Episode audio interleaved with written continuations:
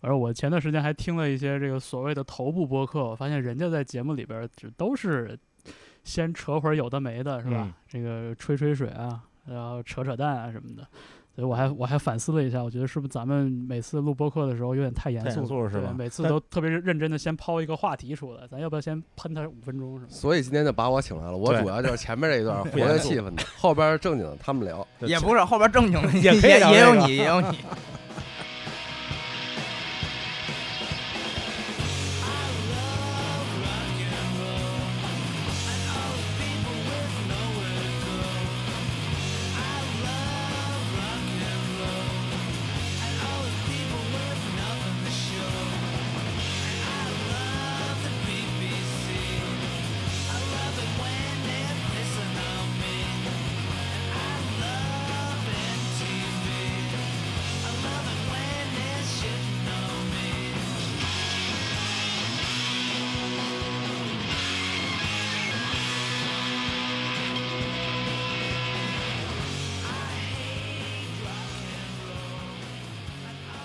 然后这是我们，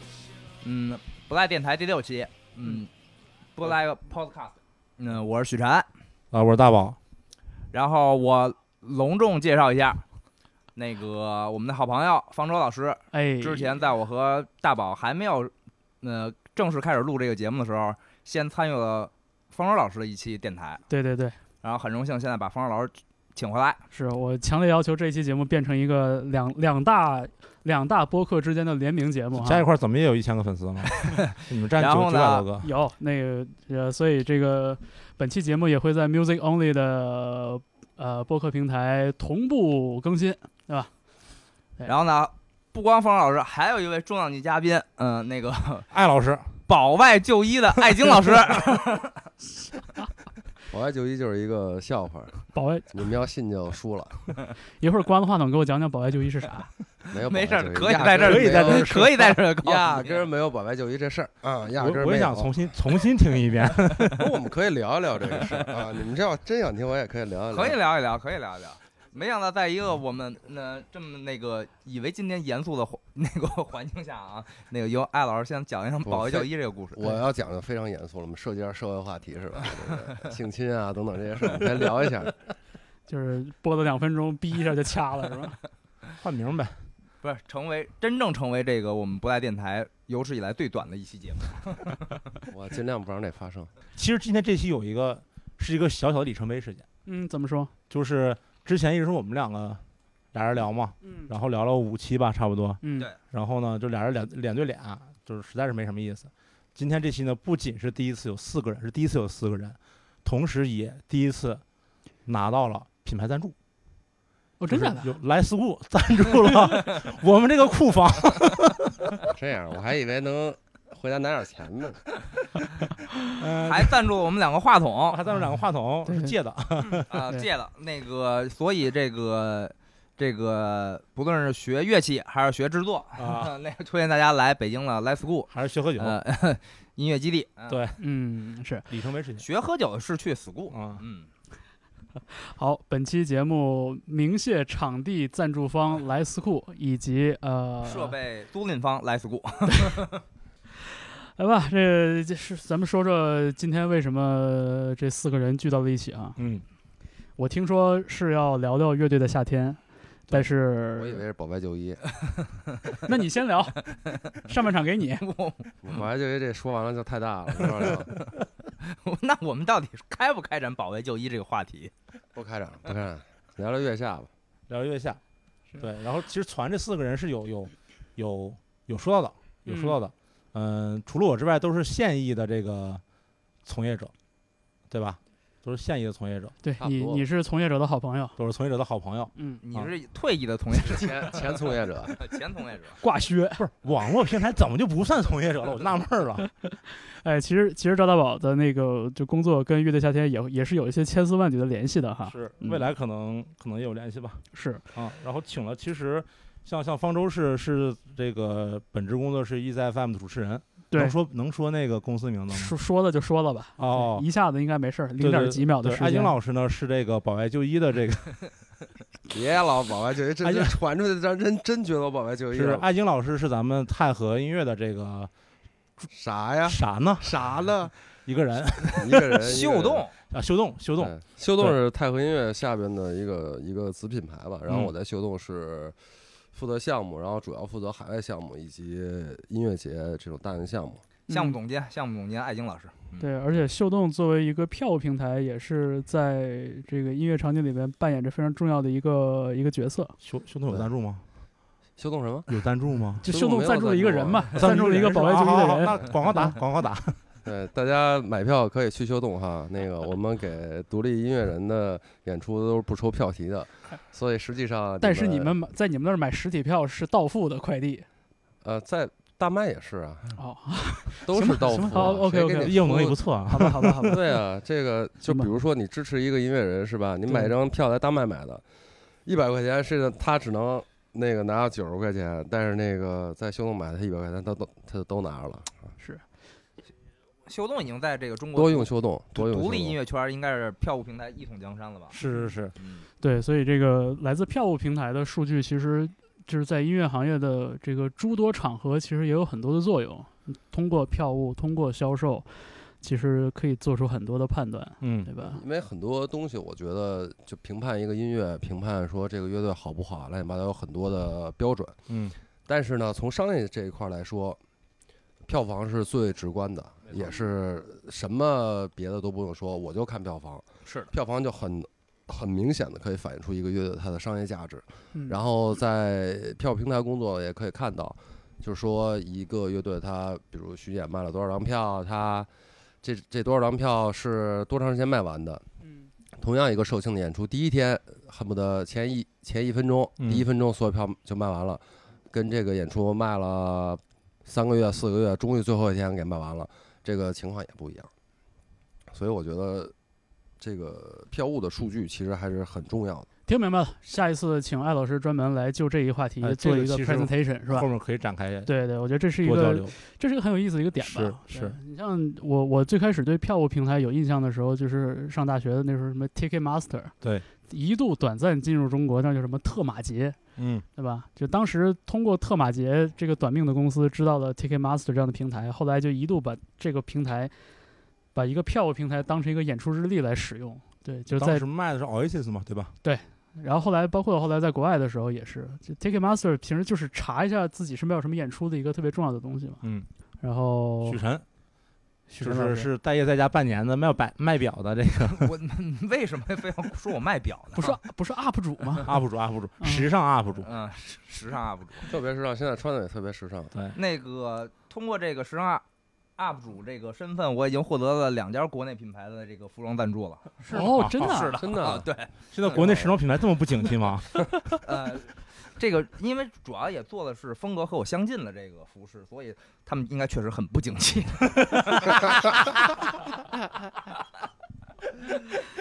难呐。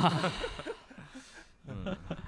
呃，以及赵大宝， 哎，嗯，那个互联网从业人员，从业人员对打工的，对就大家今天把这个咱咱们四个人聚一块儿，其实主要是想聊一聊这个，应该算是快开始的乐队的夏天，因为去年其实第一届有了这个节目以后，呃，怎么说呢，就是影响力对吧？大家嗯关注度，对然后包括对，其实对整个行业我觉得还是有改变的。然后这个第二季应该马上就开始了，其实今天咱们就回顾过去，展望未来，哎，呃能展望多少展望多少。昨天、今天、明天， 对，昨天、今天和明天，估计现在和将来。行行行行，来圈火车票谁也报 一下。对，其实前两天看到那个乐队夏天的官方微博还发了一个发了一条，就说嗯就是过不了几天就是立秋了，嗯，点点点。对，其实我觉得节目组也肯定也挺不容易的，因为二零二零年这个夏天真的有点有点奇特吧，嗯，所以，整呃个这，半年都很奇特。是啊，然后而且就这个节目的整个的这个行进，我觉得也受到了很大的耽搁，呃，所以就是现在一一还是还是确定这个节目会播，对所以就是还是有一些可以期待的东西，对，反正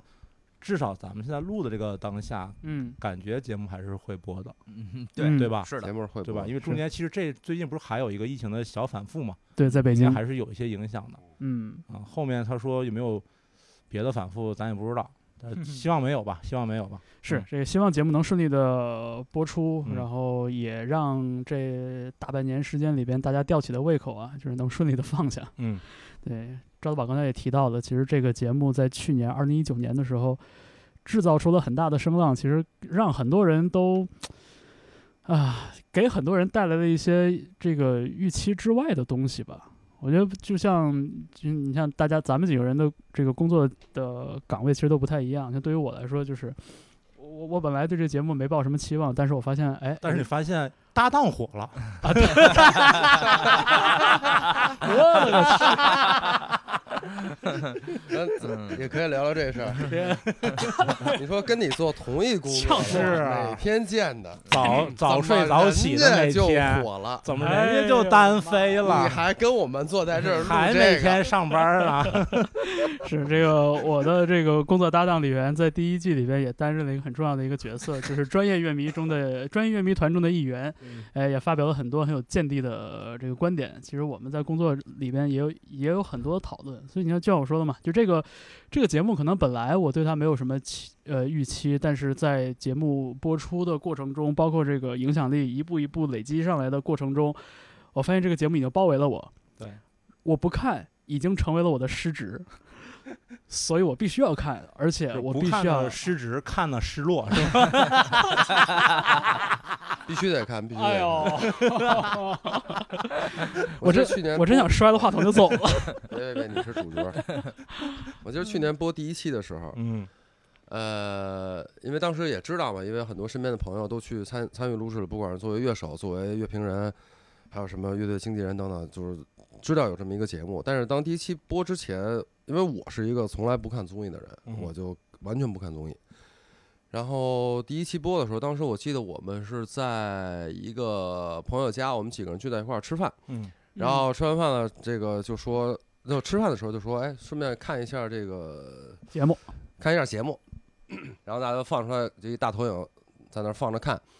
然后呢，确实我可以说，第一期的时候，我感觉我是被带进去了，嗯因为嗯很多乐队我也都认识，都知道，感觉是看一帮朋友们。然后呢，但是我当时也并没有意识到太多，我觉得这就是一个节目。然后有一些乐队演的挺好的，就感觉挺为他们高兴的。然后呢，没有想到在网上是能激起那么大的呃这个动静。嗯然后从我的角度来说，我个人来说，就是这个东西属于后边几集属于我不得不去看，我必须要去看。嗯因为它跟我的职业有很大的关系。我开始没有意识到，然后是我们就当时等于当时我们的我们的领导嘛，然后就是开会的时候跟我们说说你们月下都看了嘛，然后其实有人没看，然后这个东西你们怎么不看？这是你就是你是做这个工作的嗯，嗯你必须要去看，然后了解这个当下乐队的一些动向等等，所以这变成了一个可以说必修课，就是必须得去做的一件事儿。对，然后我觉得月下这东西，我觉得最大的意义就是。它让很多玩摇滚的人或者玩独立音乐的人，不是所谓主流音乐的人，呃，有了一个信心，就是他们能够知道，即使我做的这个东西不是主流流行音乐，但是依然如果有足够的介质、足够的媒体、足够的宣呃宣传，我这个东西实际上是大家可以认可的。因为很在之前，我觉得很多人都觉得啊，摇滚乐就是摇滚乐，就是它是一个很小众的东西。嗯但是实际上，去年月下播了以后，你会发现这个东西不是，就是这个事情不是说它这它这个东西小众，而是因为之前的宣传太小众。嗯很多东西其实歌是一样的歌，对乐队也是一样的乐队，嗯然后在一个大的平台上，更多人看到他们，他们其实是去喜欢的，所以我觉得这个特别重要，就让很多人会觉得哦，我我我我做的这个东西其实可以是让所所有人知道的，这个我觉得这这意义挺大的，对而且那个大家都说摇滚乐的魅力在现场嘛，呃，包括修诺不是也做票务嘛，然后艾老师也做这一块儿的，然后，嗯、其实无论是北京还是其他城市，去现场看演出的人还是少数，对而且就是这么多音乐人想要在现场完美的实现自己对于音乐的这种展现，嗯呃，也很难对，包括预算呀、钱啊什么这方面很难对。但月去年月下，其实给我最深的一个感受就是，包括看，比如说面孔嗯啊，然后新裤子，嗯然后甚至九连真人嗯啊，还有那个呃旅旅行团，嗯，对吧？他不请了一堆那个小姑娘跳舞嘛，我记得里边对。其实他把他想象中整个舞台的展现形式，至少这个尽可能的完美的展现出来了。对，通这过个这个节目的平台对实现了。对，嗯给了这大家一在个机之会。前说，无论你是演 live house、演音乐节，很难做到，很难做到很，难做除到非说你有能力去演，比如说这个工体的专场，对，呃，你才能做到。只能到那个量级才能有没资错格、有这个实力、有这个预算去要这些东西。没错，没错。嗯其实，其实像乐队的现场，其实它更能去展现很多的想象力和你那种，嗯，给观众带来很很多不一样的体验。但受制于说整个所谓这个，比如模式或者是现金流的问题，你展现不了，对就没有办法给观众展现，观众也感受不到这种、呃魅力。但是这个节目其实给了。很多人这样一个机会，然后可以展现他们脑中想象中那个很很好的一个状态，也让更多的人说，原来现场这么有魅力，啊，对这个其实是一个特别好的一个一个事儿。对，然后也让很多乐队、很多小乐队看到了，就是哦，现场还可以这么做。可能在他们之前，因为他们也很多玩摇滚的这些乐手，他们也比较拒绝看主流的东西。嗯，然后可能在他们印象里，就是一个摇滚乐现场应该就是怎样怎样比较简单的那种。但是他们看看过这个节目，看过一些比较丰富的现场呈现之后，他们可能自己也会想啊，我将来我的现场要做成什么样？可能开始开始他们会去盘算这件事情，在有能力实现的情况下，可能就会把这实现掉。对是是，而且像呃那个就是呃前几年去香港看那个击飞嘛，嗯感觉最好看的其实不是我挺喜欢的 Mogwai 或者 Red 什么的，而是那个燃烧的唇，嗯就啊他现场呃太、就他现场对太好玩了。太好玩了，然后，呃，这个东西确实感受是是是是不一样的，确实是对不一样的。对，你在家里听听 CD，然后跟你在现场看一个呈现的很丰富的一个一个现场是完全不一样，这感受完全不一样。哎，那那跟在电脑或者手机屏幕上看一综艺节目呢，也也不一样，有什么呃不，一样的。对，还是不一样，还我是觉得不都一有样区别吧。还是不一样。那个，我先说一下，就是去年的《越夏天》，因为我虽然国内综艺看的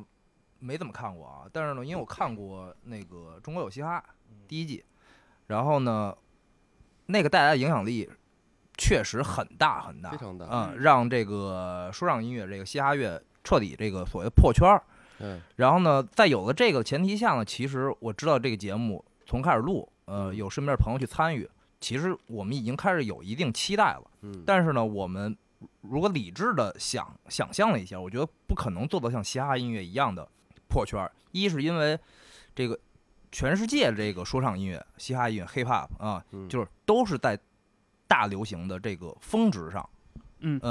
不论是从美国的亚特兰大呀，到呃加州啊，然后甚至到伦敦，然后甚至到中国，在有这个节目之前，呃，成都的很多说唱音乐人对就已经在独立音乐圈已经很火了。而它本身就有潮的这个特质在这儿。对，然后呢，在乐队的夏天播出之前，我们期待的就是希望能达到有嘻哈的百分之五十或者到百分之七十这个效果。然后呢，我们更注重的是这个，比如说，如果是有嘻哈做到一百分儿，它在一年或两年之后开始回落，会会回落到多少？就是能比最开始超出多少？嗯，然后呢，呃，经过这个《乐队夏天》第一季之后，就如果他做到七十分儿，所谓的这个，呃，就是商业这个带来体量的七十分儿，他一年之后，在第二季播出之前，或者是过几年的回落之后，他带来的新学乐迷还能剩下多少？这是其实我们是更在乎的。呃，我我我首先想呼应一点，就是你像你们在去年的，就是第一季节目播出之前，其实对这节目已经还是抱有一些期待的，因为它跟你的就是实际的工作和你的朋朋友的圈子是有有一定联系的。对，这是我的。嗯对吧？所以你像，你像当时我我，因为我对这个节目当时就没有太多的期待，就是可能它在整个筹备和首播的那个那个阶段，就跟我就没有发生什么实际的交集，除了我搭档那个就去去了一趟，去了去录制的以外哈， 对，嗯，你想如果说是对这个圈子或者对这个摇滚乐并没有什么了解的纯观众的话，你想第一季节目给他们带来的这样的一种新奇的感觉在哪儿？我觉得其实其实是把一群以前因为各种原因圈地自萌的这些摇滚音乐人，就有的是没钱，有的是比较抗拒跟人群去去相融，然后还有一些其他的各种各样的原因。就是这些人，他们以前是一个是一个相对来说封闭的一个圈子，或者是一个发展很完善的、很有意思的一个小世界。然后这个小世界突然被放到了一个镜头前，大世界里边的这些人第一次发现，哦，就是原来这些人挺好玩的，原来彭磊这么有意思的一个人，就原来他已经搞了这么多年了，就我都不知道，对吧？就是这个本身这个新奇感，我觉得其实是这个节目作为综艺节目，尤其是说作为真人秀节目，一个特别大的一个意义。其实我就觉得。看《乐队夏天》这个节目，跟看一个什么做菜的，就是就是做做饭的这种这种真人秀节目，我觉得没有太大的区别。呃，我是这么想的啊，对于咱们相关从业者来说，可能是没有太大区嗯别，但对于真正完全新鲜的乐迷来说，就比如说，呃，我朋友的同事，他们呃和我朋友他们一块儿去唱 KTV，嗯然后他唱了呃汪峰老师的呃嗯歌儿，嗯呃，发现呢，他听的是新裤子在节目上的那个翻唱版本，哦，然后他去嗯花火 K- 嗯啊，花火，嗯，他去 KTV 点了这首《花火》之后呢，他发现根本不是这么唱，哦，好他可原来也好没可听，爱哦他原来也没听过汪峰老师你这说这首原版你。说是汪峰老师唱的好，还是彭磊唱的好？你说，呃，这歌写不错，对于我来说啊，对于我来说啊，呃，我听过汪峰老师的原版，对，但是呢，我看了节那个节目的时候，彭磊的再次演绎确实让我在电视机前都挺热血沸腾的，是是是，很有感染力。但是呢，因为我听过原版，所以呢，我也觉得这是一个很好的改编。嗯嗯，但是呢对于广大乐迷来说，他没听过原版的情况下，对 他们就是会跟我们视角不不太一样，不像我跟方舟老师是在看一个做饭节目一样的这种情况，是他们第一次真的听这歌而已。这倒是，是嗯吧就是就是对打对开方式不同，其实对对大家理解这个这个这个作品，理解这个表演，产生了极大的影响。嗯而且我觉得现在就是可能没有乐迷了，不是广大乐迷嘛，嗯就是我对觉得现在可能没有乐迷了，可能咱们这个年龄可能还还敢说自称是乐迷， 80然后可后哈能对对对，然后可能呃机缘巧合，然后从事这个行业或者自己很喜欢从事这个行业，但现在说敢说自己是乐迷的人其实少少，呃，我我觉得嗯不少，就是我没那真么少不觉吗得少。嗯，我觉得现在这些就包括九零后，甚至零零后，我觉得他们这个乐迷，就看怎么定义这个乐迷。平嗯时听音乐，我觉得平时听音乐的人会多。当然了，音乐有好坏之分，对吧？听好的对音乐，听坏的音乐，就是但是听音乐，我觉得人是多的，而对且就是从就听音乐的人，我们都可以称他是乐迷，但是有多少人会把乐迷这两个字当成一个特别骄傲的身份，身份，嗯会嗯跟大家讲说我是一个摇滚乐迷，对吧？你我就觉得，包括王王远说一步，我觉得像像摇滚乐这样的概念，我觉得放在现在好像它这个词儿本身所附带的那个价值都已就是那个那个那个那个价值已经已经削减了很多了，就是不光现削减吧，我觉得在可能某一些语境下，摇滚乐迷是土 的代表。对吧？对就是对你看，会就有这是种正面的、负面的，你你是反叛的，你是土的，其实都是一种情感附加在上面。但是你像现在，我我我我不知道艾老师，像你平时做演出的时候，会接触到很多更年轻的，呃，比如说九九零后甚至九五后、零零后的这些乐迷，就是他们还就就我觉得他们对于他们来说，可能摇滚乐这个词儿更多的是一个风格，对他就它是一个细分的一个一个风格概念，而不是像像像八零后在说到摇滚乐的时候，我们自动给它带入了好多就是附加的情感，比如说摇滚乐是对要是要激昂的，摇滚乐是要叛逆的，摇滚乐是要去干到干掉一切的，对吧？就是现在大家不会再这么去理解音摇摇滚乐这事儿，包括对我觉得乐迷这个概念其实也类似，就是如果如果谁说自己是一个乐迷，那就意味着你自视蛮高的，对。就这个、是吗这个，我我哦就我我我是觉得我是觉得这个事儿就是跟跟比如说咱们四个人都是八零后，就跟咱们在呃十几岁二十几岁的时候听音乐的时候，那个时候大家对乐迷的这个这个这个界定已经有很大差别了。对，可能我觉得会有一点吧。就你然后你现接触在到那些特别特别年轻的小现朋友在们，的小朋友们，我觉得他们其实并不会称自己是摇滚乐迷，嗯，他们可能就是说乐迷，嗯或者说也许他们更爱用的一个词应该是独立乐迷。他们觉得哈就是独立乐迷，我是听独立音乐的，我听的这个东西是小众的，然后他们会觉得好像，你说鄙视链也好，他们可能会稍微有一点这种就是更好的感觉，觉得相比于你听大众流行音乐，我好像我更酷一点，哦，那你这么说还是还是有这个附加价值在里面，还是有附加价值。然后，但是现在的乐迷，我觉得现现在的小朋友们，他们对风格并不是特别的看重。嗯呃，因为我有见过很多人，他们可以去看，就是比如朋克演出，然后也可以去看后摇的演出，可以没去错看钉鞋的演出。嗯，呃，但最后他都是们去蹦迪了，是吧？对，对肯定是这样。下一趴都是去去招待所，他们去并招待不，他们并不这个特别在意看的这种音乐是哪种音乐，对于他们来说就是一个。去 live house 看演出已经成为了他们的一种生活方式。嗯，然后呢，我是觉得，如果让我定义一个乐迷的话，我会定义成把听音乐、看演出当做是自己生活中很重要的一部分的一这么一批人。如果以这个定义来说的话，我觉得乐迷的这个概念，这个这个这个这个基数，比原来，比我二十几岁的时候，或者我十几岁的时候，真的要大了很多。因为现在很多年轻人，他们已经习惯了，到了周末会去看一下，就是在他所在这这这个城市，然后这个周末有什么好看的乐队，有什么喜欢的演出，他们可能就会去看了，几个朋友一起就看了，这就是他们吃完饭的第二趴的一个活动。跟吃饭逛街是并列的。对，这是他们的一个活动，跟看电影一样，这是一个一个休闲方式，这是一个生活方式。然后这一批人其实多了很多，我们可以就我可以看到，从修动数据上也好，从我去演出场地看到的这个密密麻麻的人，我可以看到这个人数其实是多的。呃，所以我觉得其实乐迷数量是是更多的，然后他们对自己的这个定义也比较，就是很符合他们现在的这种文化，就是没太所谓，不愿意把自己界定在什么什么当中，然后他们也不愿意去有那么多的愤怒，就比较比较平淡。就比如说像现在比较流行的音乐，就是那种很多台团啊，很多就是小清新的那种东西，然后可能有一些东西我们听起来感觉就好像有点平，但是他们就觉得挺好，就是很听着很舒服。嗯，他们在这在这里面不去寻找那些愤怒、那些那些很很热血沸腾的东西，对于他们来说就是一个听着很舒服的东西，他们就觉得很好。就是我觉得这个也反映出他们的这个整个一批人的这个性格，或者说这一代时代的文化，就是这个对于他们来说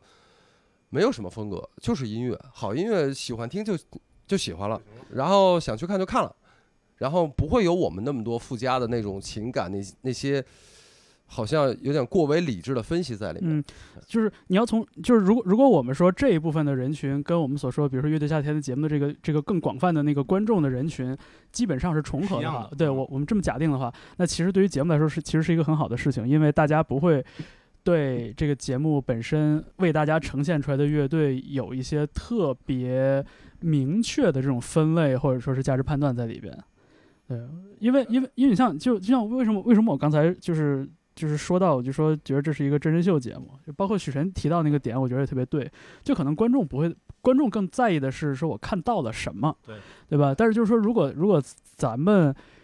跟工作跟他还有那么一点关系的话，就是我我觉得很多时候我们会就是其实就是透过现象看本质嘛。乐队这些歌儿，大家上来是吧？第一轮表演的时候，这个开宗明义画地盘儿，为大家呈现一下我的第一首歌曲。这歌儿其实，在不同的场合，通过不同的方式，现场的也好，录音的也好，其实我们听过很多很多遍了。那为什么我还在这儿，就是要再看一遍这个节目？之所以就是这个节目精彩，其实不是因为这第一轮，因为第一轮只是把大家的固定印象给夯实一下，或者说没有印象的给你建立一个印象。真正有意思的这个环节是在后边，所有的对战、所有的改编、所有的主题。这命题作文，包括就是说给你一个舞台，你能把这个舞台给做成什么样儿，对对吧？每一个环节其实都是给这些参演的乐队设定一个挑战。我就说这个挑战对于我，在我看来，就是跟一个做饭节目里边说今天不给你油，你做饭，我觉得这个本质上是一样的。其实就是乐队在不同的挑战下的这个反应，其实更有意思，而不是说乐队换一个舞台，把我这个已经唱过二百遍的歌再给大家唱一遍有意思。对，对于我们来说肯定是这样的。而且，呃，如果对于有一定呃就是听歌基础的乐迷来说，那撕逼肯定比听歌有意思多了。我 操，这就是为什么要有那个专业乐乐评人。对对嗯，所以你有像人你挨像骂你像第一季里边儿就是就是最是呃受到关注的几个乐队，我觉得其实都不完全是因为他们的音乐作品。你嗯像你像刺猬乐队身上有很多的故事，对吧？嗯这这也是后续的很多呃媒体报道或者说大家的讨论里边儿就是非常在意的。其实大家不会说，哎，你刺猬前三张专辑是什么样的，而大家都会在意说，哦，你看石路多棒啊，他作为一个人是一个闪闪发光的人，嗯，就包括你看包这个括程赵子健程序员果然是不洗澡是吧？ 对吧？就是在节目的播出过程中，其实我们就已经看到了，就是这个这个话话题的爆爆炸，不完全是因为音乐，更多的是因为故事。对。然后那个包括那个呃新裤子更是这样了，对吧？就是大家发现，哎，这个人有意思。对然后是哦，这歌儿挺有意思，呃他唱歌儿那拧巴那劲儿挺有意思。所以就是说，我就觉得就是说，在新一季里边，这个角度会不会挖出更多的有意思的点？就是说，节目组也好，或者说是参演的乐队也好，还是说乐队背后的这个，比如说厂牌或者这种这种支支支持的这个这个这个源头公司，就是他们会不会？甚至是主动的去给提供一些故事的角度，而不是音乐的角度。对，其因实为之前那个大家看看那个，呃，现场也好，或者听摇滚乐、听独立音乐，嗯，比较少，呃，也好，就它有一个原因就是，呃，玩这些音乐的人，他本身其实缺少一些向外传递故事的能力和呃渠道吧，对对啊，没有那么多八卦，然后没有树立一个人物的呃人设或者角色，嗯呃，观众和呃喜欢听音乐的人，可能除了去探讨他音乐的价值以外，能探讨的话题比较少。对，啊，但是乐队夏天从去年开始，给了大家很多的这个呃茶余饭后去聊天的这个话题。对有了这个话题以后，大家可以把它当做一个活生生的人，当做是一个角色来探讨，就跟探讨美剧、探讨嗯综艺，然后对甚至说可能跟探讨练习生差不多的对一个一个一个逻辑。因为你就发现，有一小部分人，也注定只是一小部分人，会特别在意音乐本身的价值和音乐表演本身的意义。对，这个不是一个普世的一个角度。啥是普世的？八卦、对，吃喝、嗯，旅游、消费，就这些东西是是普世的。所以就是你说乐队这圈子，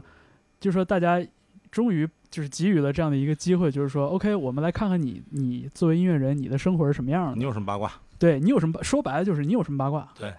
就是这个事儿，你要你要往死里挖，就对于那些比较。坚定的认为，就是说价值在音乐本身的这些人，不管是听听的人还是做的人，就他必然会是一个，就是对价值观的一个一个背叛。反正肯定很不适就对了。对，但是后另一方面来说，你这个大家的反响是就真金白银的反响啊，就是它的确给你带来了特别真实的一些反馈。你看到有那么多人跟你的故事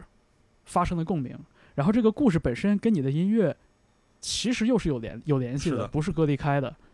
就尽管它是多了一道转折，但是它依然好像说给你带来了很更多的关注，所以就所以就是，你看我们就也等着《乐队夏天夏天》第二季的节目的消息，等了这么长的时间。其实我就一直在想，就是说第一季和第二季之间，这个档口上发生了什么变化？你像说第一季节目的筹备的时候，大家都是带着一点点不确定的，没有人知道这个节目应该是很大的不确定，对我吧？觉就得嗯没有没有人会知道是这个节目最终会什么样儿，因为之前做乐就是往远了说，之前做关于乐队的、关于这是摇滚乐的或者是关于独立音乐的节目，糊了的特别多。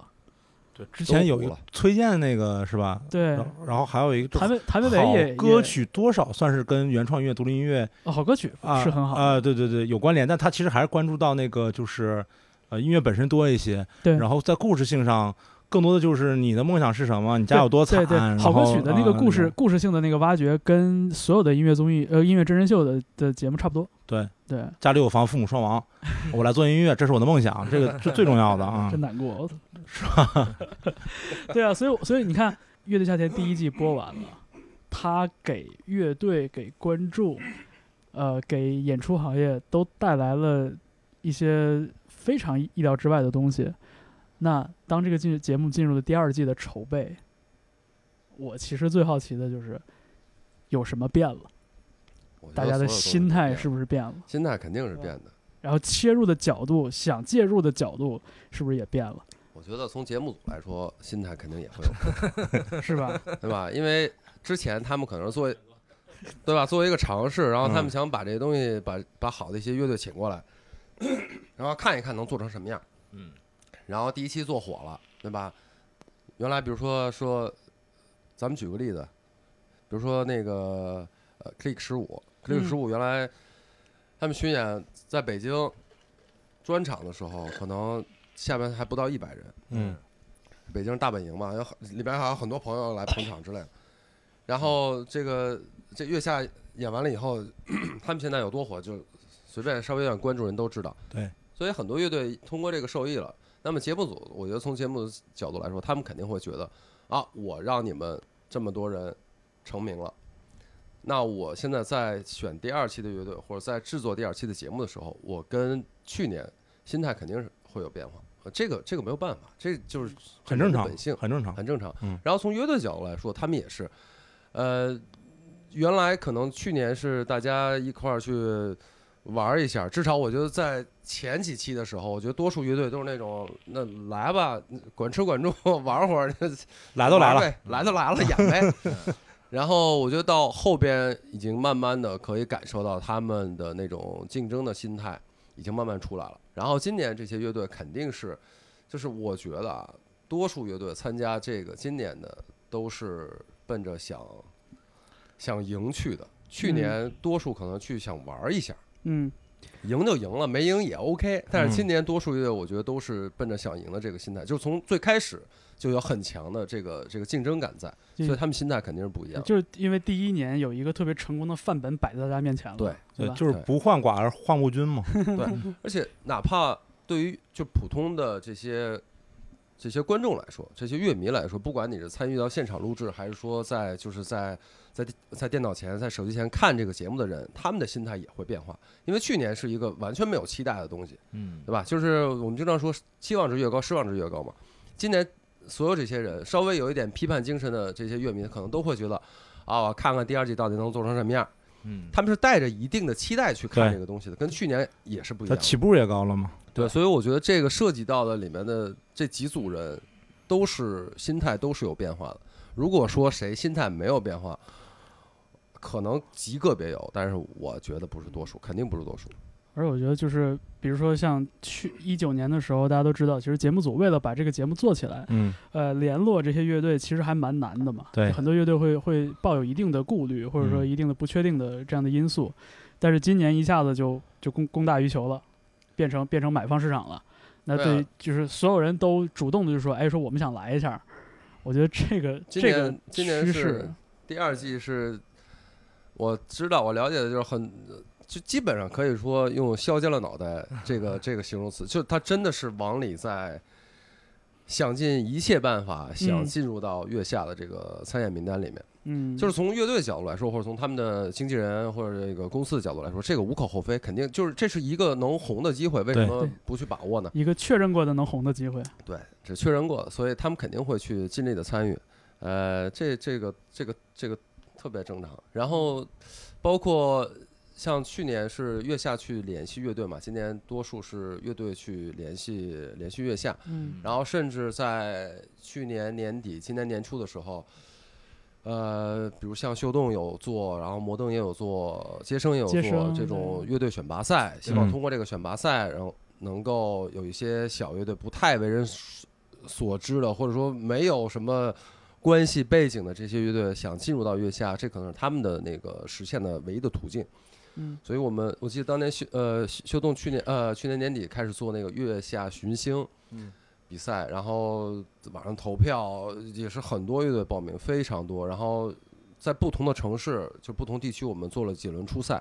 然后最后是在北京做了一个总，就属于总决赛吧。当时当时十好像十二个队，嗯，就还就还挺多的，还挺多的。就是嗯在之前去年就肯定没有这种事儿嘛，今年都会有比赛，专门做了一个比赛，还是不同的公司做的不同的比赛，然后就相当于是那种小地乐队区的海选的感觉，哦对是吧海对选对啊海选。那新选出来这些小乐队会有，就是你觉得，比如他的水平啊，包括他的音乐风格呀，这些跟以前的一些刚起步的乐队比，会有什么不同吗？呃，我觉得其实这里面有一些乐队也还比较，也不能算完全的新乐队，已经玩了几年的，能看到，比如说野外合作社嗯，这个乐队呢，最近有点沸沸扬扬，但对是当他参加当他参加比赛的时嗯候，当他参加比赛的时候，这他沸已沸扬扬，经我看到朋友圈有人发，但我没仔细看具体是什么内容。演来，这了个保卫就医的艾老师给普科普演一了两下，三年科普了一，下，别科普了，这这事儿都已经不是成这这个让你样科普保卫就医。 然后就是他们其实是玩了很多年的，而且这乐队很很成型，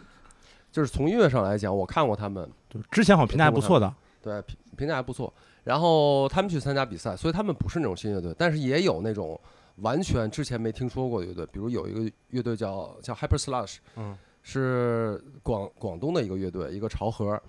啊、一个女主唱在台上很飒。然后我第一次看她演出的时候，就是你可以看到粗糙，你可以看到一些好像不完善的地方，但是她那个气场，她出来的那个声响、那个动静，还是会把就是在场的那些人会会让你感受到那种年轻的荷尔蒙那种冲劲儿。嗯就会让你觉得很好。呃，反正网传的名单上也有他们，所以就像这种是有完全的之前我也没听说过的乐队，嗯，有很多其实。就是通过这个甄选的途径，其实还是有一些呃之前不被人熟知的乐队，就是通过这个过程获得到的一些关注。我觉得这个这个这样的例子，我觉得证明这样的选拔的这个这个通路还是就是有有它的意义的。而且嗯别的通路可能太少了。最早互联网没那么发达的时候，嗯、大家可能通过杂志，对，或者说你就在本地你可能了解一些乐队，但是外地的乐队可能你不了解。然后后来可能有了，比如说论坛，然后豆瓣儿什么的，然后其实你就有了一些了解了。嗯对我，我觉得其实像有了互联网之后吧，就其实也挺难的。那你说一个一个搞起来的乐队要用什么样的方式亮相呢？很也就难是在音乐平台上把自己的歌传出来，然后朋友圈里发一发，是希望大家支持什么的，对吧？我觉得是就很容易被淹没在那个信息潮、信息的洪流里边。而且现在能给这些新乐队留下来的流量很有限。对，我觉得大部分新乐队，呃所我们所说新乐队，可能就玩个大概一两年时间，就是嗯比较成型，有那么一批作品的这样的乐队，其实还是要经历很长的一个自生自灭的这样的一个一个过过程对，就是你在你在演出现场，你就摸爬滚打，你就咕噜吧。对你咕噜个三年四年，如果还没有大的起色的话，那可能跟跟解散也不远了。对，对我觉得在就不同的年代、不同的那种传播方式，这个其实，在同一代的人，他们面对的条件是一样的。嗯，所以每一代都会在当时这种条件下有出来的，有没出来的，有本来能出来，结果各种原因没出 来的是，有其实也一般，但是结果不知道怎么但是能出同来的。同样也有很多乐队在不同的时代都抓到了那个时代的点快车道。嗯对可以说，对我觉得像 Hyper Slash，就我还我我也是年初的时候看了看到 Hyper Slash 的表演，我也觉得挺惊的，就是觉得，呃你要单纯说音乐的话，它有它的特点和就长处和短板，但是你在舞台上看到这样一个乐队的时候，你就会很好奇，我想看更多这个乐队在舞台上能干什么出干什么干出什么事儿来。嗯，对，我觉得这样的一个特质就很就是很符合现在我们所说月下给这个音乐乐队的，就是这个这个人群带来的这个新的通路。我觉得，因为我能就能想象到很多乐队注定是不适合在月下这个舞台上去呈现自己的，嗯，对吧？比如说不爱说话的，比如说后摇乐队就嗯，因为基因的问 题，就没有就可能大概率不会有跟鞋也一样不会有这个机会了。 对，包括这种比如说吉他噪音很多的人，或者说很对吵闹的， 很我我就听丁蟹，我就听， 呃或者有一些比如说极端春。pop 怎么了？真是怎么怎么了？好，我们那个 你们你们先聊会儿 Dream Pop 吧，咱先咱先办那广告， 没有没有开玩笑了，就是那个，我刚才接着你的说结啊，结就是束这一比部如分，像对嗯像 Happy 像 Happy Star 这个东西，我就是跟你说的稍微有点不一样，就算一补充吧。像他们这种乐队，我第一次看他们在现场很炸，然后我觉得我就记住这个乐队，然后我就在网易上我去找他们的那个歌来听，嗯，然后听完了以后，我就听的时候，我就说这真不太行啊。为什么呢？因为嗯受制于他们的自身条件的问题，就是我说，就是主要说这个经济实力啊，嗯，他们的录音作品其实完成度一般，哦然后制作的也可以说粗糙，但没办法，没钱，就是一个很嗯很基本的东西。嗯所以给予这种乐，呃对于这种乐队来说，你希望他们通过自身的作品在网上去传播嗯，可能真的永远也也传也传不到哪儿去。嗯但是并不否认它是一个好乐队，嗯，只是嗯因为没钱。他需要更好的团队帮他把这个事情做好。然后这也就是另外一个现场的魅力，就是你在现场的时候，你看到的就是哇哦，是这样的一个乐队。但你听 CD，你可能觉得就一般，并不是说他们自己演的不嗯好，而是受制于其他客客观条件嗯，他们的这个录音室的作品就是没有听起来没有那么精良，嗯会对啊你对他们的感觉造成一定的影响。嗯，所以我觉得现场还是有就是。就是很有有很重要的作用，尤其对于新乐队来说，嗯，我们在评判一个乐队的时候，有有很多个层次，对，很多个维度，比如说录音作品，乐音乐他们的作品被录成录音了，嗯好不好？然后音乐表演，他们登台了之后，这个演出会不会很吸引人？然后你像乐队夏天这个这个舞台呢，它还多第三个维度，就是就是做人，就是为人，嗯，对嗯，就是作为真人秀的这个这个角度，对，所以像就是说，你你把你要把三个元素都考虑进去，我觉得这样的乐队才理论上来说是最适合乐队夏天这个这个舞台上的。你看，可能有的乐队只是一个录音室型的选手，他只出这个录音成品，演出不行；有的乐队可能是录音暂时不是行，现场 Crabs 现场 Crabs，对 Crabs 对现场演的真的不好，乱七八糟。啊，对，东倒西歪的。对但他们也就是那样儿。对吧？我我我会我我会觉得，就是说，综合一下咱们刚才讨论讨论到的这些点，就是《乐队夏天》这个针对《乐队夏天》这这样一个综艺节目，其实我们需要三个维度都比较出色的乐队，就这个才是我们需要的。至于说之前累积的名名气或者人气什么的，可能不完全是最重要的。这也就是为什么这个舞台会出现一些黑马。对，嗯包括也借着刚才方舟老师说这话，就是有什么乐队就是很适合这个舞台。这个节目其实我想说的一点就是，嗯呃，去年我有一个，呃，对我来说其实是，嗯，怎么说呢？我一直在思考的一个，呃，情景就是去年在呃这个，呃，这个这个痛痒和那个，呃，面孔嗯， PK 之后，嗯呃，痛痒不是，呃，被淘汰了王吗？菲那首歌，啊，因为嗯王菲那首歌，转成成成成，呃，对，然后呢，呃，后来那个痛痒被 callback 了。嗯然后呢，在这个过程中，就是我看呃，痛痒翻唱的这个五文艺，嗯无论是这个乐迷的踊跃投票啊，还是这个歌歌曲本身，王菲的这个，就是我看到她在各大平台的嗯播放量嗯，很高，对一直在前几名。对，而且我觉得这首歌和网呃和那个痛痒的演绎，其实在观众或者说在这个节目观众的这个这个人群里面，人气特别高。嗯呃，而且人气远远超过了面孔的那个那对，个但流嗯是年。流年，但是呢，当时却在现场被淘汰了。嗯就是我一直想，就是就是思思考，就是这个歌的这个回味的程度啊，啊、嗯和你当时在现场的表现力其实不是不一定是成正比的。对有可能，嗯、对，所以呢，就是也是因为刚才方舟老师提的这个话，就是有些乐队可能真的很需要呃舞台装置、声光电以及呃电视的节目效果，嗯它能呈现出一个特别好的状态。是，但呃，我不是说，当然不是针对面孔乐队了啊，我是说在有些作品本身，包括我看到的一些呃海外乐队，甚至国内乐队，他在抛掉我的现场感受和和舞台效果以后，这个音乐作品本身还能剩下什么呢？我真的还会在 CD 里或者是电脑上、手机里听这首歌吗？啊、其实不一定。嗯但当时现场给我第一观感，有可能就跟在月下时的评委和乐迷的感受是一样的。当时投了面孔，而没投痛痒。嗯，嗯，但经过了一周、两周，甚至更长时间发酵以后，你对再回过头来听的歌，反而可能不是对你当时投票那首歌。我我我记着我当时看这个就是看那一期的时候，嗯呃，其实私人关系来说，我和面孔更熟，我跟三哥、跟辉哥都认识，嗯都是好哥哥。然后我跟痛痒，其实我并不认识他们其中任何一个人。嗯然后认识虎哥也是在这之后，嗯但是当时看这个当时比赛的时候，就是我的情感上，我是希望面孔能够能取胜，因为是朋友嘛。嗯嗯嗯但是两首作品确实，我更喜欢痛痒那一版。嗯我觉得他那一版呢，我愿意翻的非常非常的精致，嗯嗯呃，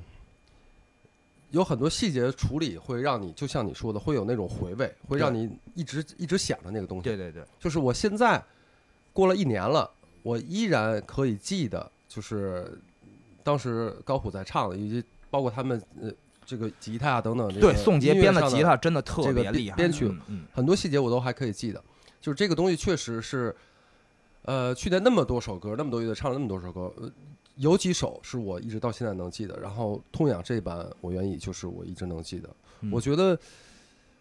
有的时候现场的冲击力是有的，但是就是对我说，对于看的人来说是很是很重要的。嗯嗯但是确实很多东西是在你事后会去，就那个余味，就像比较比较好的那种酒，就是你喝了第一口时候，你可能觉得还、哎嗯 OK，但是过了一会儿，那个余味会让你觉得嗯香，对，就是有味道，就是嗯八二年那个雨后龙井那种感 觉，基本上就是 这么就那意思回事儿吧哎八三的，哎，八三三的，的，八二年是那老奶奶，哦八二哦哦哦，但这节目它是一个游戏嘛，是一个对比赛，有一个比赛规则，是一个比赛规则，嗯而对且是一个及时产生的投票。对嗯对我觉得就是这个及时的这个这个状态，我觉得可能是一个特别决定性的因素。对，没错，对，你想就是在现场他，我没记错的话，应该是表演结束之后五秒还是十秒就哎就关门差不多了五，秒，对，嗯投票就关门了。对，所以现场的那个观感肯定是对这个投票结果产生了最大的影响。嗯那这个现场观感就包括我们刚才提到的，很多时候这个现场观感跟现场表演的魅力是是重合的，就是你表演够不够吸引人，你歌曲的这个声响够不够吸引人，够不够就是能攫取大家的注意力，这个东西跟回味真的关系不大。所以对就这个这差个不多是对，确实是关系不大。嗯，对，就包括包括你像当时我在看你们提到的那一回那一回合的表演的时候，我的印象就是说，呃，痛痒的吉他手宋杰编的那个吉他有那么一两处让我觉得哎很妙，嗯对，就没很错，妙，就是很妙，仅此而已。嗯然后然后对于面孔的表演来说，我印象最深的就是呃主唱陈辉的那个就是强旱地拔葱一样的高八度，对，高一高音，对吧？而且那个重金属的那个声响，就是它，尽管我是在电脑上看的，但是它的那个刺激的那种声响给我带来那个感官的回应，还是要强于痛痒的。嗯对所以是现场的冲击力嘛，对，所以你对想，对就是说，在这个录音录影棚里边儿，肯定这个失真吉他的声儿会更吸引大家的注意力嘛。嗯，所以这就这就涉及到了一个问题，就是说，如果说更大声、更大的声响，呃，更流行的旋律，然后更强的这种跟台下的互动，这些因素能让你在那个场里边获得更好的投票的这个结果的话，嗯那是不是再一次这三个隐形的标准就筛掉了一些乐队，或者说他是不是在暗示着乐队你要做出一些转变？你在第一次表演的时候，你就要表演你最被人熟知的歌，然后你在每一个环节里边儿，你要尽可能的让你的音乐变得平易近人，变得在三分钟之内就是能让大家喜欢上你就。没那么多门槛儿嘛，但问题是，这种三分钟之内让你喜欢上我的这个这个追求，它不是，特别就是独立音乐吧，它不是独立音乐的唯一追求。对，对没错你像你像当然咱们咱们嗯不断的提到，就是说一个音乐它要能值得回味，嗯它要能让人记住，能让人反复听，嗯，其实就意味着这个音乐它的听觉上是有门槛的。对，它不会在三分钟之内就让你爱上爱上我。嗯，那就是 again 这个问题，如果大家不知觉的话，肯定会忽略掉很多这种值得回味的作品，对，在这个节目里边，嗯，我觉得这一点就还挺因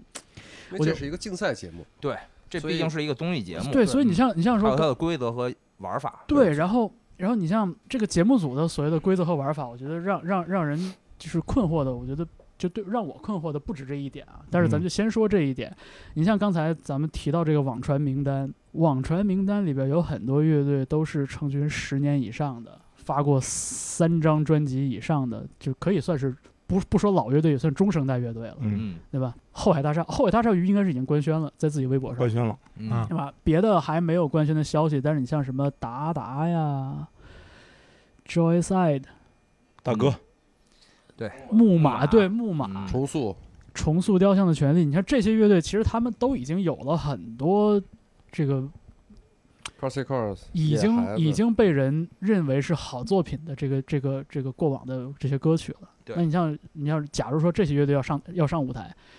是不是开板我就得把我最强的招数或者最平易近人的招数亮出来？你说达达重组之后，达达最有人气的歌就是《南方》吗？南方对，你说达达一上来，我是唱南方好，还是唱一个就是特别酷，但是不是那么平，比如唱一个黄金时代专辑的标题曲？这看他们自己选择了。我觉得可对吧能他们自己还是有那个心理包袱的，应该在选择过程中还是有心理包袱的。我就觉是得呢，嗯自己足够自信的，可能就会选一首不是那种主打曲，或者不是那种大金曲来唱，或者选一首新歌来唱。嗯然后但是那那风险很大呀， 你看风险，如果，如如果你所以像就看你自己。对，如果像你说，的，这是一个竞演型的节目，那就是分秒必争，我一定要让大家爱上我。但这个跟人还是有关系。有一些人，我觉得他有 那种他有那种自信，甚至他也有那种爱谁谁的那种勇气，他可能就会选一些不是大金曲的歌来唱是。，那这个东西就是，呃，如果别人如果一个一个泛泛的，呃，不是，如如果一个一个对这圈子不那么了解的观众，我没有那个时间去了解你说的，哎，这这个艺人德艺双馨，人家是有有有追求、有底气嗯的，对吧？就纯凭这个我看节目这个时刻来，他就以来为评你判这首就是主打了嘛，对呀、啊，而且就是我我就想到，你像上一季里边像 Mr. Miss 这样的乐团，你说歌好不好？他歌挺好的，但是就他他在节目里边表现出了一个特别学霸式的这样的一个逻辑，就是 OK，我看看你这个节目里边考量的是啥，然后我针对这些考量的点，我来做一些突击。就是月下的新东方嘛，对，啊，包括你像最近那个什么《乘风破浪姐姐》里边不也有这样的选手吗？那什么蓝盈莹什么的，就是第一回出现，大家觉得哎你很上进，你很厉害，你很你很用心，你很努力。第二回、第三回出现，觉得你觉得你是是不是有强迫症？就是蓝盈莹最近就是我不知道你们看没看哈，但是就是她不好她意思，我没看过。也看我没挺有过意思嗯，贼有意思。但就像就像说，就如果说你在一个竞演节目，就是尽管它是一个竞演节目，但是如果你表现出太过认真的应备考的话，嗯嗯，反而可能有一点点会会有这个反作用力，用力过猛的，用力过猛。对，嗯但这个就是差一步嘛，就是这个就是学霸式的这个参演节目。嗯，但如果更你又更过于忠于自我，你不很不有不可能不没有机会在第二轮你出是现了就。你是用学霸式来参演节目，嗯，但你要表现出来说，就是我我没怎么准 备，就跟你上学的时候总有那种同学。你你说说我那根个本没嗨复 习我也没复习，就踢会儿球什么的，就你运气这个是好真学我吧？年轻时候真是这样，是不我小是时候啊真是这样。我一看长这样就是这样不是，的，但我真的没怎么学习。你看，对不对？ 我是真的没怎么学习。呃 原来这房间的学霸在这儿呢。就是有那种有那种说艾老师这种说，我没怎么学习，回去偷摸啪啪啪，是吧？没有偷偷摸摸，啪啪，就跟没有保外就医一样，没有偷 摸。 没有偷摸，你不是，但是呢，你得你得那个互相看一眼。你看这个屋里这四个人，你看看真不学习的是什么样？上课好好听，把手指上的自己。上课这四十分钟我都听了，嗯，比他们什么都 行。比回家那儿玩命。上课不听回，那回去上课压根儿不就没那听？那就完了嗯。，所以说不是不学习，而是对会学习。 对，所以就是上，我觉得上节目一样，就是会不会上节目，或者说就是能不能游刃有余的应对这个节目本体，可能至少我觉得对于咱们来说，可能会是个很有意思的看点吧。是，对，对，看看他们第一轮都唱什么歌。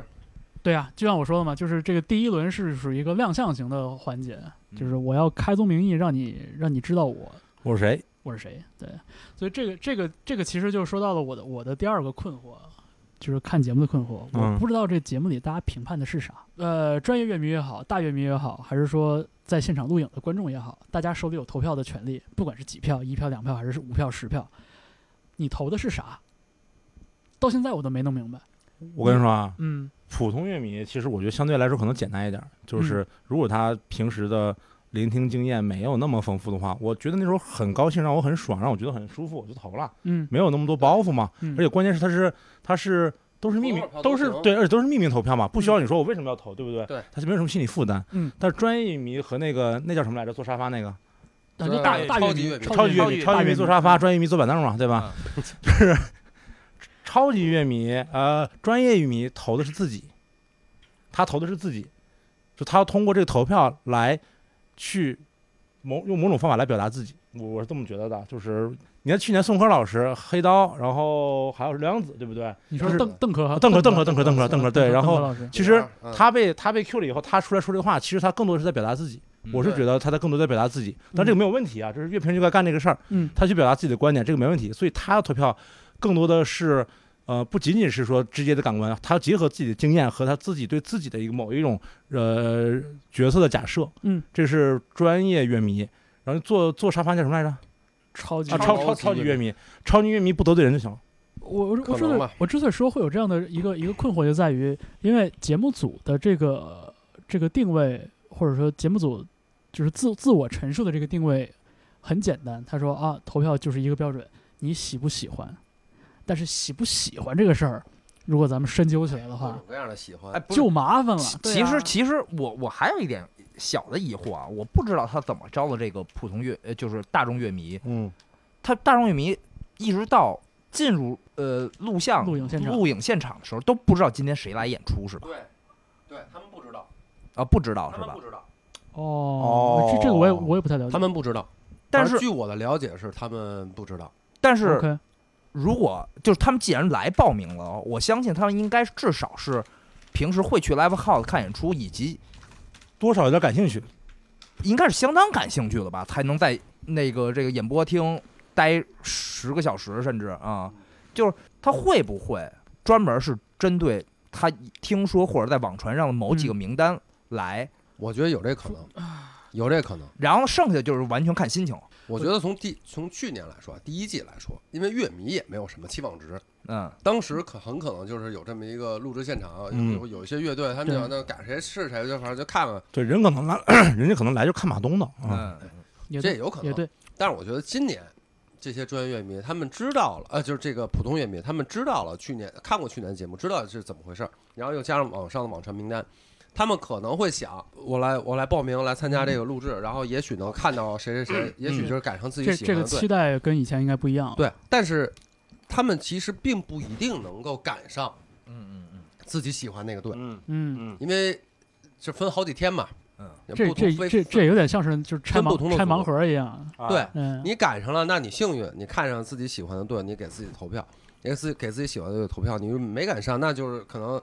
这么呃几看看看着几看看组哦别的也行，对别的，你就嗯就当个热闹呗。因为就是我我是觉得，就像节目组的这个这个这个调论调吧，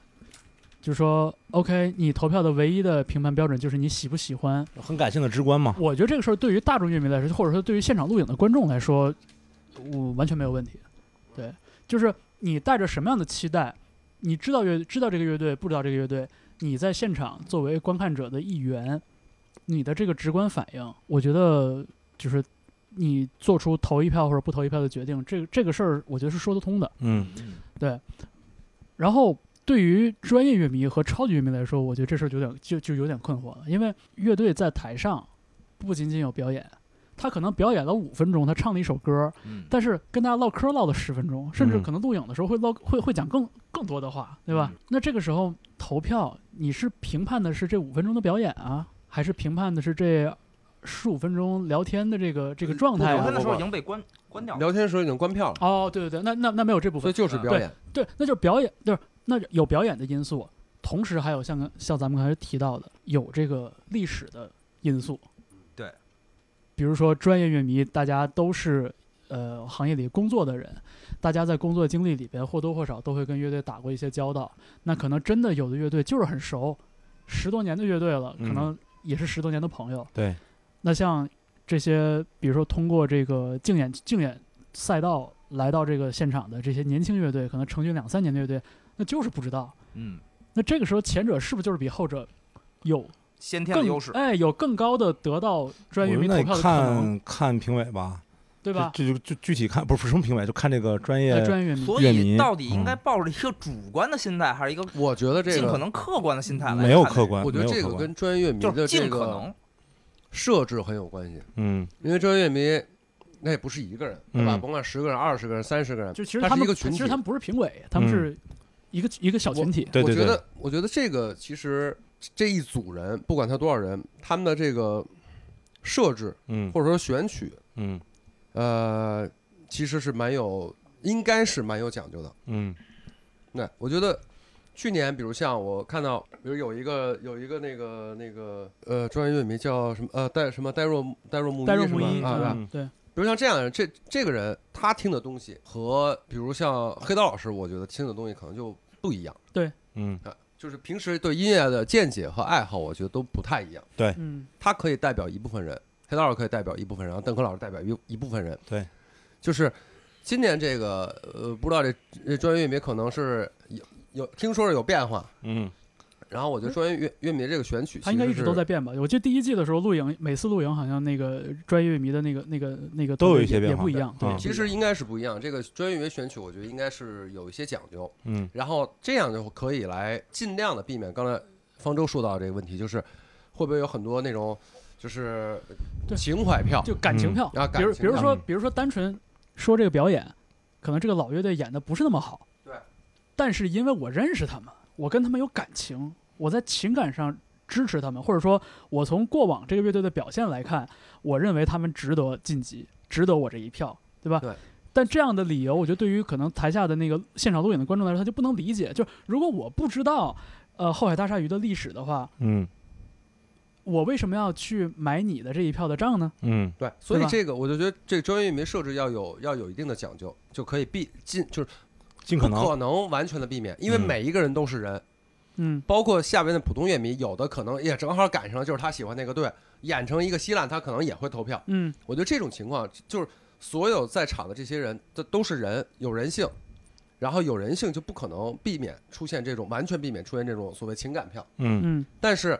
如果乐迷的选曲相对来说，如果有一些讲究的话，可以比较大的程度上避免这种问题。而且当然了，还是有一点，就是要相信专业乐迷的这个他的他的专业能力嗯或者他的职业能力，嗯对吧？嗯就是他他的职业性，他不会说所有的票都去投感情票，嗯嗯，对，因为他是一个专业乐迷，他就不可避免的和在这个圈子里面，在这个行业里面从事工作，对肯定会认识一些人，有特殊感情的，对，肯定会有特殊感情的，啊嗯这个是对，呃无法或者避免或者说就是出从一个从业人员的，呃，就是经验出发，嗯对，就比如说可能有一些乐队，它不一定完全适合这个舞台，但是对它因为过往的这些出色的表现，或者说一些有突破性的一些尝试，他们值得在这个舞台上再多停留一两回合。我觉得对这样的情形也也也也会也也会很出正现常有可能。对，很换句话说，我觉得就是简单来说，就是没有必要去，也做不到避免完全避免这个东西，但是尽量去均衡这个东西，嗯是我觉得就够，我觉得所就以够了。嗯所以我就说吧，我就觉得就是其实喜均不衡在某就是种程度上，它就是避免。就是喜不喜欢这个事儿，我觉得对于专业乐迷来说，和呃，我觉得对于专业乐迷这个这个很特别的群体来说，我觉得不太适用。就是呃纯粹的说你喜不喜欢，就因为你有太多的因素，你比那个那个录影的，就是观众知道太多的东西了。嗯，因为你的工作，因为你的经历，因为你的阅嗯历，呃，因为你的这个知识储备，对吧？所以我就觉得，就是这这一点会让我觉得有点、有点、有一会有一点困惑对。，就尽量客观的去对去评但论是。其实你看去年的那个赛制，就是专业乐迷所占的票数可能并不是决定性的，对，肯对就定除非大家一边倒的去对投一个，否则其实它不是决定性的，对它更多的重要其实是代表不同的维度去发生，由这个对发生再去跟超级乐迷去交流，然后产生话题。这个才是比较重要的。它就类似于一个就是乐队版的《奇葩说》那种那种东西。嗯，嗯嗯意见团，啊，意见团，它这种交流其实往往可能比它对和不对更重要。对，因为这个嗯事情本来就是文无第一，武无第二嘛。对它本来就没有绝对对和错对。你比如说去年我就不喜欢那个陆陆先生，嗯，但是这只是我自己的观点啊，你不能强迫我喜欢，我也不能强迫别人不喜欢。对那大家就是你说你为什么喜欢，我说我为什么不喜欢，大家来交流这个事情，对它有话题了就可以了。对对嗯，对，是这样的。这是最好的一种状态。对，嗯唉想象一下，就最具有争议的一个场面，无非就是，呃，现场的录影观众、嗯，大众乐迷跟专业乐迷的投票，跑向了两极。对，如果有乐队获得了非常高的观众投票，但是很低的专业乐迷投票，或者说反过来，有的乐迷有的乐队获得了极高的这个专业乐迷的肯定，但是现场观众不买账，对吧？就这种情形，我觉得就应该是节目里边最 有最有戏剧冲突的这样的一个时刻了。嗯，对，但这个时候就是说，其实就投票而言，掌握了晋级可能性的大权，其实是在大众乐迷手里，而而不是在哦大专众业乐迷有更多的票数因，为有票数，但是专业乐迷有麦克风啊，对对不对？他对有他有去解释和表达的这个空间，那他对那时候已经关闭了。对，但是他可以不解释和表达嘛嗯。对但是普通那个就是大众乐迷没有解释和表达的这个造成这个空话间，题，对，他可以造成所这个以话就是题。从一个理想的模型上来说，就像赵大宝刚才讲到的，这个专业乐迷的这一个小群体，更多的其实是给大家补充更多的观看或者是了解这个乐队、了解这个表演的一些维度、或一些嗯角度、嗯，一些背景知识的补充。就他们是一个又像意见团或者智囊团一样的存在，就是嗯他们的票其实真的没那么重要。就是他其实一个是智囊团，一个是就是你看，你想去年啊，去年就是谁被骂了？黑刀是吧？嗯刘刘洋子啊这，样子，对，梁梁子实对吧嗯，你说，其实他们这个观点呢，有他们自己的原因，但是无论对和错，这个观点必须由代表所谓专业的这些人说出来。这个观点既不能由普通乐迷来说，也不能由超级乐迷来说，嗯，因为这个观点可能是会制造冲突和矛盾的，对对吧？你你说你让那个这个大张伟说，你让张晓东老师说，大二也可以说啊，张张伟可以说，可以说，对对，你因为让张他他批评你，他怼你，他也都是那那种玩笑方式对说，他能找不回来嘛？哎，他找不回来嘛？对他能找你说你让欧阳娜娜说对吧？对肯定也是专业迷说，然后在网上形成这个对对讨论。讨论去年就刘洋子这个事儿，他不被骂了嘛？然后那个就网上疯狂不是这个说说他吗？ 嗯嗨其实你仔细想想，就是人不变，把身份位置换了。比如说你把这个事儿换到张亚东老师去说这个话，可能也被说，嗯，对，可能也没被说。但是这个节目的设置就是说，不可能让他让这个对让让这些人去发表充分发表意见，产生产生这个讨论。嗯啊，对和错倒是没那么重要啊，坦诚讨论，这个其实是一个挺重要的一个环节。跟这个呃，就是说投票这个事儿，跟就是每个群体的人数也是也是有关系的。嗯，这个这个权重的问题，其实我觉得我我我我不知道节目组有没有真正的去去去去核算，就去考虑这个事儿，通过一些一些量化的东西、一些公式去算这个东西。我觉得这其实应该是有要有一定讲究的。比如说去年好像是不是，比如第一轮、第二，反正有的轮轮次之间，它的那个下边的那个普通乐迷的数量就就有有过变化，会有变化，对对，然后上面这个这个专业迷也会有变化，就包括大乐迷，好像是不是有的有的七十四个人，有的七十五个人那种？好像是，好像像是嗯嗯这个可能是基于预算考虑的。对，或者我说我知道这是基于比如一说个考实虑际的。的这些录影的情况，哦，对，对，但但我但我就说，就是不管是因为什么情况，如果这个人数发生了变化，实际上是和前面那些比赛乐队实际上互相有是会有一点不公平的存在的，因为你这整个数量变了。嗯对。对，然后各个乐迷这个三个群体占的群这个比权重重是不一样的，嗯，所以实际上会有一点。当然去年好像比较微小，不知道今年怎么样。而就是咱们现在其实其实在推演的就是一个比较完美的一个竞演模型或者竞赛的模型，嗯对，就是说基于《乐队夏天》这个节目，它的这个格局，就是我们在推演一个理想状态下一个完美模型是什么样的。就就像就像刚才提到的，你说大大众乐迷是怎么选出来的，对吧？嗯各种各样的选拔途径，呃，报名，然后甄选，也也可能也是有一定随机的因素在里边。嗯。但就这个 demographic 理论上来说应该是完美的，对，就它应该代表了不同年龄段的，对，不同从业经历的，呃，但是我我我打断一句，但是我觉得这话可能有点得罪人，但是我觉得这个并不是节目组他他偏向的东西，或者说他会用很大的精力或者时间去去做的一件事儿。这个对，因为对于他们来说，这个其实并不是很很重要。所以我说嘛，就咱们讨论的其实是一个完美模型。对，对我一个完美的模型里边，就是大家各司其职，专业乐迷来提供观点对，然后主持人来引导节目走向对，然后超级乐迷呢能。呃，带来把流量自己的观对，把自己的观点和自己的这个这个光光环、影响力对和趣味结合到一起，然后给大家带来一些哎好玩的东西。对然后大众乐迷呢，就是负责，哎也不是负责了，大众乐迷主要就是现场的这个热情对就来自于这个人但这群个，呃因为专业乐迷，毕竟他有，就像大宝说有话筒，他可以发表他的观点，嗯，可能节目组也需要他们来制造一些话题。当然，所以我觉得专业乐迷这个选择应该是有一定的。如果说这三个群体之间，你只能有一个群 体要下一点功夫，花一点精力去选一选人，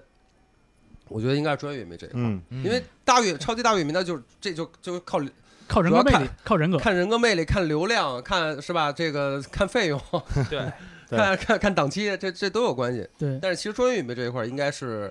呃，应该会应该我觉得应该是有一些那种想法去设置一下。你这么一说，感觉专业迷好惨呀、就是不用看档期，不用看费用，也没什么流量。这没有费用吗？去年我反正我认识这几位，听说也没有费用啊。我觉但得是人家上完了以后，现在可能黑道老师可能有费用有了费用了是吧？好吧，那我咱们稍微休息会儿啊。那个抽烟的朋友抽根烟，不抽烟的朋友喝点水。那不是拍会儿篮球儿，拍篮球因为在呃拘留所里边儿放烟的时候，那个抽烟的人抽烟，不抽烟的人扔过一篮球儿，自己拍会儿球儿去。你看，这就是做人。我和我最后的倔强，永远的走在这路上，沐浴着满天的星光。